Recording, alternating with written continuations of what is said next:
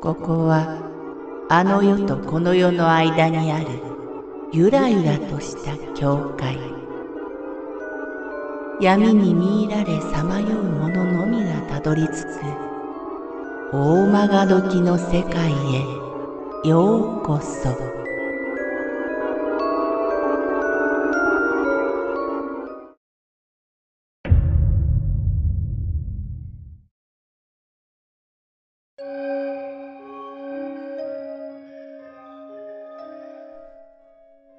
落書き帳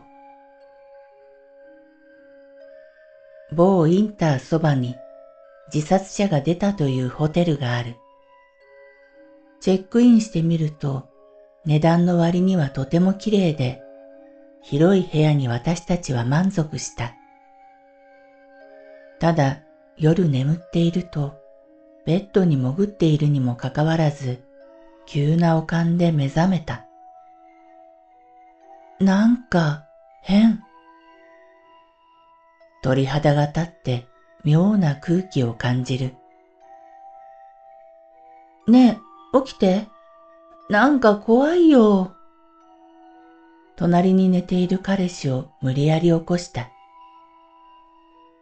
すると、暗闇の中、枕元から二人の間に、青白い光がぼわーん揺らめきながら出てきた。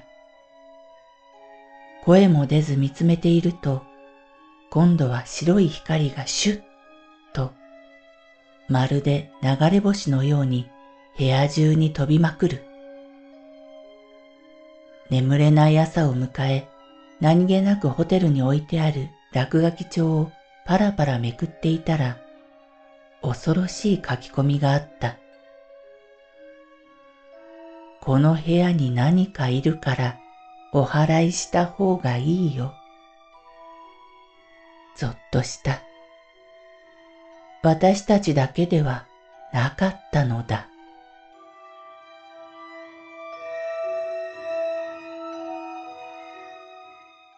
度胸家族で温泉旅行に行った。綺麗なペンションでお風呂も貸し切り状態。ご飯も美味しかったので、とても幸せな気分で過ごせたのだが、夜中の12時半ごろ、パチッと目が覚めてしまった。何この感覚？なんか嫌な違和感があるな。気のせいか、そんなことを感じた。気にせず寝ようと思った時、その原因が分かった。全身に鳥肌が立ち、動けなくなった。横向きで寝ている私の後ろで、誰かが度胸している。怖いことが起きたらお経を唱えるといいって聞いていたけど、度胸をしている誰かに一体何を言えばいいのか。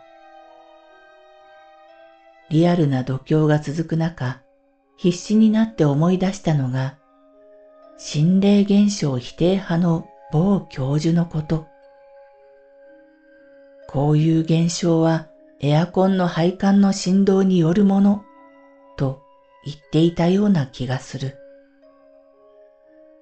きっとエアコンだ。そうなんだ。さっき消したけど、多分自動でまたスイッチが入ったんだ。きっとそうだ。絶対そうだ。間違いない。そう思い込むようにして、その時は無理やり寝た。度胸のような音のするエアコンなんて聞いたことはないが、